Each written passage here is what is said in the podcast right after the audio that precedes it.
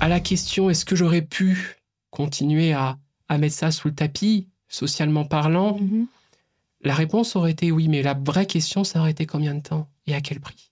On persiste, quand on parle de la transidentité, à toujours avoir l'angle du danger, de la menace, de la détresse. Mhm. Bien sûr, on va retrouver tout cela parce que dans cette société, c'est extrêmement compliqué Mhm. en termes de transphobie, d'homophobie, de rejet dans sa famille par rapport à tout ce qu'on entend et les bêtises qu'on entend sur les mineurs trans actuellement, etc.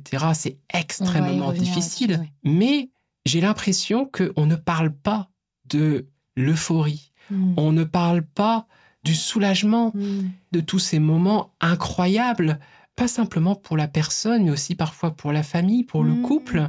Et du coup, à chaque fois, quand je me renseignais, je retombais toujours cette idée-là de ça va être un déchirement, ça va être un Mhm. cataclysme.